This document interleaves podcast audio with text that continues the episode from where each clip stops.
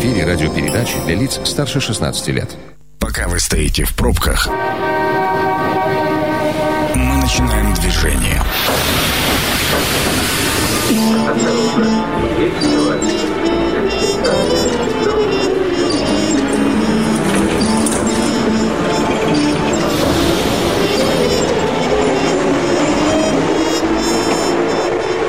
Метро.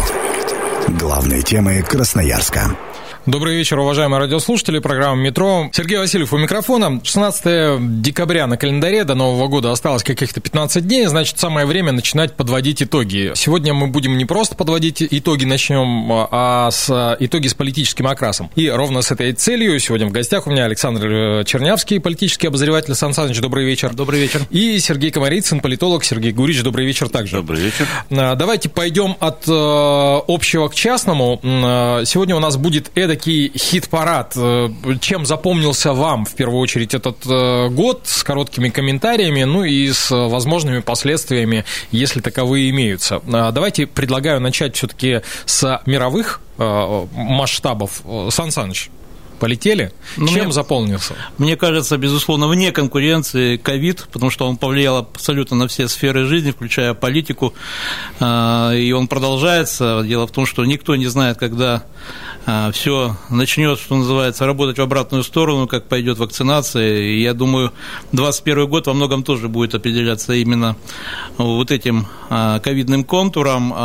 И мне кажется, это событие, оно ну, фактически предопределило вообще весь сценарий, в том числе и политическую повестку в мире, в России. Э, мы можем, конечно, долго обсуждать, насколько э, власти разных стран, включая Россию, справляются с этой бедой, но мне кажется, пока еще рано подводить итоги. Давайте дождемся, когда все-таки мы достигнем финишной черты. Ну а в целом, если говорить про этот год, он, конечно же, был тяжелейшим, очень много потерь, а в том числе личных. А, люди а, не только, кстати, от ковида уходят от нас, но если мы можем вспомнить там Красноярский край, то это, безусловно, а, Алекс Аркисович Демирханов, Владимир Иванович Долгих, ну, то есть люди масштаба космического, э, и, конечно, многие а, наши слушатели могут тоже назвать а имена людей, которые в этом году шли. Очень тяжелый год, надеюсь, 21 будет все-таки попроще. А, один уточняющий момент. Прозвучала фраза, а, когда начнет в обратную сторону отрабатывать, а начнет ли? Вот э, у меня вот такой вопрос. Да нет, безусловно, начнет, потому что не первый раз человечество сталкивается с эпидемией. Последний раз такая масштабная была ровно сто лет назад, знаменитая испанка. Но там продолжалась в районе полутора лет, то есть тоже было несколько волн, если память не изменяет, по-моему, три было волны волны.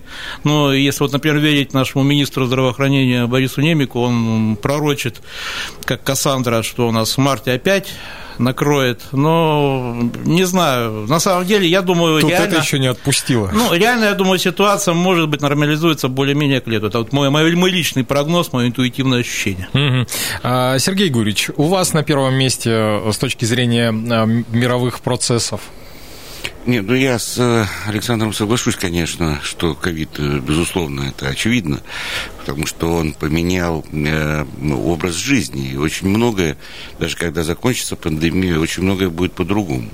В том числе и э, организация э, и бизнеса, и деятельности. Я вот меня беспокоит, что может понравиться очень многим там какие-то вещи, там связанные с дистанционкой, например. О, да. И с ограничениями, с ограничениями, в политике. Да, с контролем вот этим вот, особенно в Москве, там и фейс-контроль, и все э, эти, ну, я не знаю, как это такое классическое полицейское государство, которое мы там читали где-нибудь у Оуэлла там и у прочих, там полный контроль, значит, над э, населением, то, что мы видели э, в Москве, ну и в других странах, кстати, не только же в России э, все это происходило, вот, и это очень сильно изменит, конечно, весь мир и образ жизни, да, вот, а из э, таких событий международных я бы вот отметил одно, которое как-то Э, прошло для нас мало заметно, да, угу.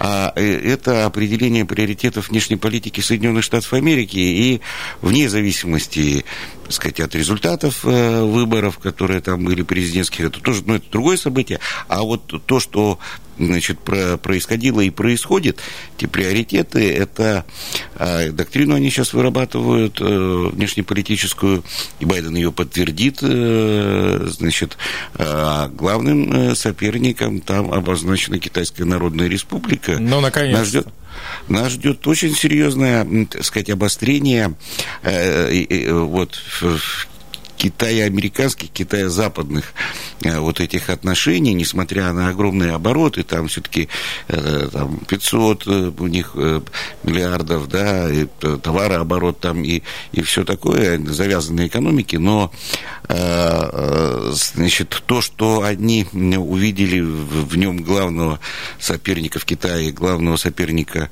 на перспективу на, на, на будущее, и сейчас будут с ним бороться, вот, ну, Трамп там сделал несколько там э, таких, что взвалить на Китай вину за пандемию, ну, например, ну, что они, да, что они там, вот, но пока это еще маховик не раскрутился, но он будет раскручиваться, и это будет иметь очень серьезные последствия для всего мироустройства, э, для всех международных отношений, и на нас тоже будет сказываться. Ну, насколько я помню, Китай же является главным кредитором у Соединенных Американских Штатов, и э, попытка э, Трампа, точнее, вот это заявление, это первая ласточка для того, чтобы обнулить вот эту самую кредитную задолженность перед Китаем, на мой взгляд. То есть мы сейчас находимся в процессе переформатирования геополитики политических э, приоритетов, насколько я понимаю. Да, это будут какие-то серьезные изменения, мы пока не, не понимаем и не знаем, какие, но э, в истории всегда, когда э, всегда были какие-то страны-лидеры, да, если мы там ну, да там возьмем 2000 лет истории, даже больше, да, то смена вот этих лидеров, она всегда происходила довольно кроваво. Э, были э, какие-то потрясения э, серьезные, значит, как это будет сейчас происходить на этом этапе истории, пока никто не знает. Но то, что Китайская Народная Республика, она реально претендует на смену, то есть она должна сменить как главную страну, значит, Соединенные Штаты, это, в общем-то, факт. И как это будет происходить, происходить. И вот а, э, эта тема как-то у нас, она особо ни, никак не обсуждается. Да, да Если, у нас... Э, да, мы посмотрим, когда наши все ток-шоу на центральном телевидении, то у нас там темы одни и те же, Украина там и все тому подобное. А, закрываем, по крайней мере, первую строчку в мировом рейтинге.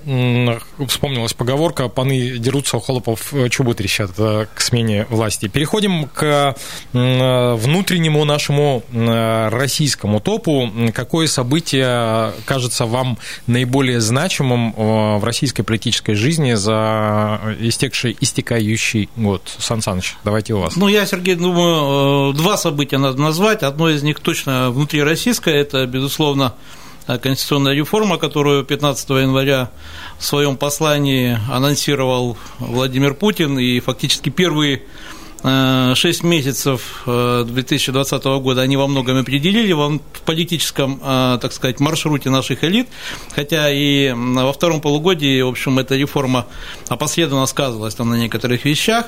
А вторая, знаете, такая полупереходная от мира к России, это, безусловно, событие по нашим, так сказать, внешним границам, э, белорусский Майдан, это очень серьезное событие, он продолжается, да и Нагорный Карабах, потому что, ну, Карабах угу. я, кстати, даже, может быть, поставил повыше, если Беларусь Белоруссии процесс идет, и пока не совсем понятно, в какую сторону там вывернет и чем он закончится, а, то по Карабаху-то после ну, более чем 30 лет, даже там, конечно, больше, если историю смотреть, там очень давняя история конфликта, ну, он обострился, мы помним, уже в конце 80-х в Горбачевскую перестройку, и фактически он был в замороженном состоянии, так сказать, армяне вроде как Нагорный Карабах а, опекали. Считали своим, Непризнанный, да, Нагорный Карабах, но то, что случилось здесь, а, это, безусловно, событие, в которое Россия тоже участвует. Э, опять же, тоже очень серьезная геополитическая игра с участием э, Турции, которая себя явно видит уже э, в роли флагмана тюркского мира. Вот, и я думаю, это очень важные события, которые во многом определили повестку, потому что конституционная реформа, она, может быть, кстати, народ особо не зацепила, но если мы говорим именно о политике, о каких-то внутриэлитных вещах, там, обнуление президентских сроков и так далее, это, конечно, э, события на минимум на среднесрочную перспективу, которые э, политологи обозвали так очень хитро, там, трансфер или транзит власти, но он будет сказываться минимум в ближайшие 5, а может быть, там, 10-15 лет. Мне кажется, относительно Реджепа нашего товарища Эрдогана... Вашего товарища? Ну, в, в, в кавычках, да. А, вообще, на мой взгляд, существует попытка вернуть Турции былую славу и через сателлитов или там напрямую, ну, то есть не вступая в прямой конфликт с нами, да, но показать, что мы-то тоже тут чего-то стоим, да. Ну, по мы, поводу, не, мы кстати, не только курорты. Сергей, извини, по поводу прямого конфликта. Ну, я понимаю, что наша замечательная власть пытается играть э, с турками очень тонко, но когда Эрдоган э, фактически говорит, что Крым там не принадлежит России и так далее, а как это расценить как непрямую конфронтацию? Ну, то есть заявление на самом деле достаточно серьезное. Там только другой, я понимаю, нюанс. По-моему, турки в этом плане, они не совсем даже Украину поддерживают, они скорее поддерживают самих себя, потому что, я понимаю, там очень значительная часть элиты считают Крым своим турецким, там свои есть игры. Я думаю, Сергей, как историк, думаю, более подробно на эту тему может высказаться. Угу. Сергей Гурич, ну, Сан Саныч высказал свою да, позицию. Я, Теперь ваша да, очередь. Я э, бы согласился, что это э, события не только внутрироссийские, то есть они как бы касаются России, но в то же время так сказать, это событие э, э, международное, это как раз вот э, там целый ряд всего, чего происходило и в Украине, и в Белоруссии, и в Киргизии, и в Карабахе, и вот, значит, то, что касается проникновения Турции, потому что еще недавно на Южном Кавказе ее просто не было, и никто вообще никому в голову не приходил, что там они активничать будут и приписывать себе такую решающую роль. Теперь они стали реальным игроком, и без них уже там не обойдется. Что касается наших отношений, ну, конечно, в истории есть много примеров национального примирения разных стран, да, там Германия, там и Франция, mm-hmm. там, и, и так далее, которые там всю свою историю воевали, но потом как-то помирились. Но э, это все примеры, э, как бы, когда конфигурация полностью меняется. Ну, то есть Франция э, с Германией это ключевые э, государства, страны, э, создатели э, Европейского Союза, и, э, собственно, они они главные спонсоры, они содержат там и э, как бы у них совершенно другие вот эти отношения. А у нас в Турции все-таки э, национального примирения, на мой взгляд, не произошло, множество этих э, русско-турецких войн, они будут сказываться, потому что вот в нашей, у нас э, даже тема такая была в курсе истории, восточный вопрос, да, так называемый, ну, да. значит, да, это все, это и, э, и не только турецкие войны, но в основном это, конечно, были отношения с Османской империей, значит, и сейчас вот позиция России, она очень слабая, то есть мы, ну, когда там, я не знаю, убили посла Грибоедова, то там, э, значит, столько извинялись, прислали самый большой бриллиант, который был тогда в мире, значит, там и кучу подарков и все такое. А тут, ну, убили нашего посла в Турции, ну, извинились. Сбили самолет. Сбили самолет. Ну, ладно, ну, сбили там, да.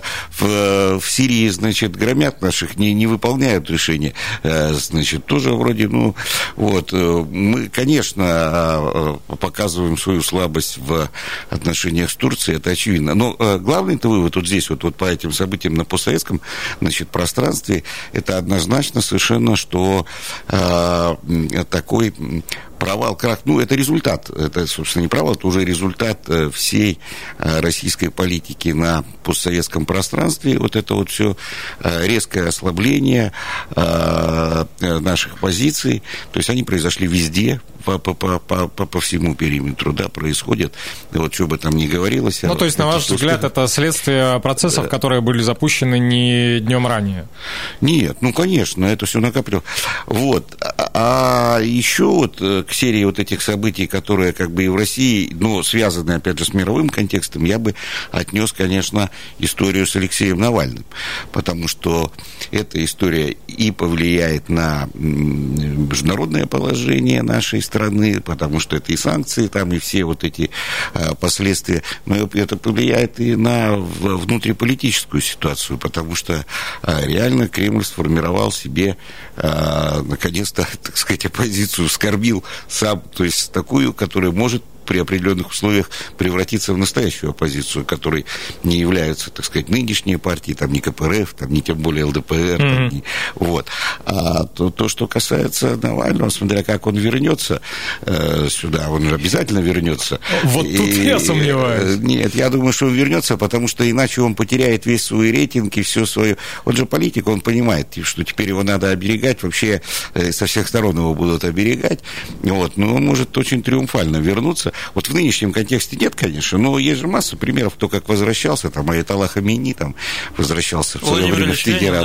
Да. Или Владимир Ильич Ленин, которого, вагоне. которого встречали, да, с оркестром там и несли на руках, значит, революционные матросы э, в апреле 17 года. Ну, э, масса таких примеров, значит, когда э, те люди, которые считались, ну, вот если мы там перелом возьмем 88-89 год, да, когда mm-hmm. вот эти выборы первые, вдруг неожиданно, когда побеждали все диссиденты бывшие, которые, ну, Сахаров, если его взять, э, так сказать, э, рейтинг, до того? рейтинг да, в Советском ну, конечно, большинство, там, 99% считали его каким-то предателем, там, Солженицына и, и так далее. Э, вот. У Навального есть шанс стать политиком, безусловно. Ну, тут э, не хотелось бы использовать фразу, но она как нельзя кстати время покажет, да? Это программа «Метро». Авторитетно о Красноярске. По-прежнему Сергей Васильев у микрофона, по-прежнему в гостях э, Сергей Комарицын, политолог, Александр Чернявский, политический обозреватель, и составляем мы хит-парад э, уходящего года, обсудили мы мир, обсудили э, политическую ситуацию в России и около России, и давайте теперь перейдем к нашему, к родному.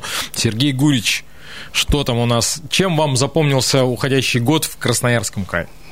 С политической ну, точки зрения. Э, да, у нас было несколько, конечно, очень серьезных политических событий. Во-первых, в э, единый день голосования э, это были выборы на 80% территорий Красноярского края, 80% муниципалитетов избирались районные, там, городские советы. Это самая крупная вообще компания такая избирательная вот этого муниципального уровня, да. Угу. Но она прошла абсолютно незаметно. Э, для вот э, нас, во всяком случае, то есть э, ничего не произошло неожиданного, не проявились никакие новые силы, результаты, в общем-то, были спрогнозированы и даже получились больше, чем партия власти хотела, там исполнительная власть хотела, да, не сказались на результатах никакие события, там, вроде там, ареста Анатолия Быкова, потому что он был арестован до, до, до того, но не случилось случилось никакого Хабаровского края, значит, mm-hmm. его сторонники никуда не вышли, и более того, они э, получили какие-то очень символические результаты. Эта партия э, патриотов России на этих муниципальных выборах, она всего взяла несколько там э, мандатов в очень незначительных территориях. То есть а, они вообще никак не проявились. Не, у нас не появились новые партии, которые появились в других регионах, потому что там тоже был единый день голосования, и там вот эти вот новые люди, там всякие другие, э, как э, навальновцы даже, э, вот они по по появлялись, и в том числе в Сибири, да, там в Новосибирске, Новосибирске, а вот э, э, у нас ничего этого как бы не произошло. И здесь я бы тоже приплюсовал и результаты голосования по поправке Конституции, потому что она тоже, э, вот это голосование, оно тоже показало полную такую политическую апатию красноярского общества, наших людей, жителей Красноярского края, потому что, ну, как бы ничего не произошло. У нас не Ненецкий округ, где проголосовали против, да, и там не Дальний Восток, где были какие-то вот серьезные события или там результаты отличались от а, общероссийских. Вот, то есть а, это в политическом плане, мне кажется, самое главное, хотя были разные другие события, которые тоже повлияли, там авария и там... А вот давайте у Сан Саныча сейчас далее. спросим. Сан Саныч, а вам чем запомнился уходящий год Э, в крае. Ну, Сергей говорил о таких химически чистых политических событиях, как плебисцит, выборы. Единственное, по выборам я с ним в целом согласен, но уточнение бы сделал по а, итогам. Все-таки, если говорить о, наверное, моральных победителях, все-таки это был ЛДПР. Нет, но я просто, если сравнивать, ты же сам с 15 годом сравниваешь, что они там чуть ли не на сотню прибавили депутатских мандатов, количественный а показатель а однозначно. Самое интересное, что все участники, все партии, кроме э, патриотов, все прибавили. Ну, да, да, не, ну все равно прибавили, прибавили наиболее да. значительно более того, у них, например, в Березовском райсовете вообще большинство. То есть Да, это да. довольно редко случается, чтобы кто-то Единую Россию где-то опережал в муниципальных парламентах. Все-таки надо отдать должное. ЛДПР пока прет, я думаю, у них очень неплохие шансы на выборах. Хотя я считаю. ЛДПР, естественно, проектом исполнительной Ну, власти, поэтому я тут Насколько я знаю, в Красноярском крае значения. ис- исполнительная власть хотела бы это вернуть, но уже немножко ситуация другая. Это одно. И, кстати, по поводу Быкова. Это, безусловно, тоже событие очень важное. Арест э, Быкова ну, повлиял, в том числе, кстати, на выборы. А Я бы все-таки здесь тоже акцент маленький э, сделал на том, что Быков, хотя он имел право, так как его никто пока не осудил и, так сказать, не отправил там на зону, да, он имел вполне э, возможность выставить свою фамилию в списке. И я вам гарантирую, что это был бы побольше результат, чем тот очень скромный, о котором сказал Сергей. Почему он этого не сделал? Ну, для меня, в общем, э, тайна великая есть.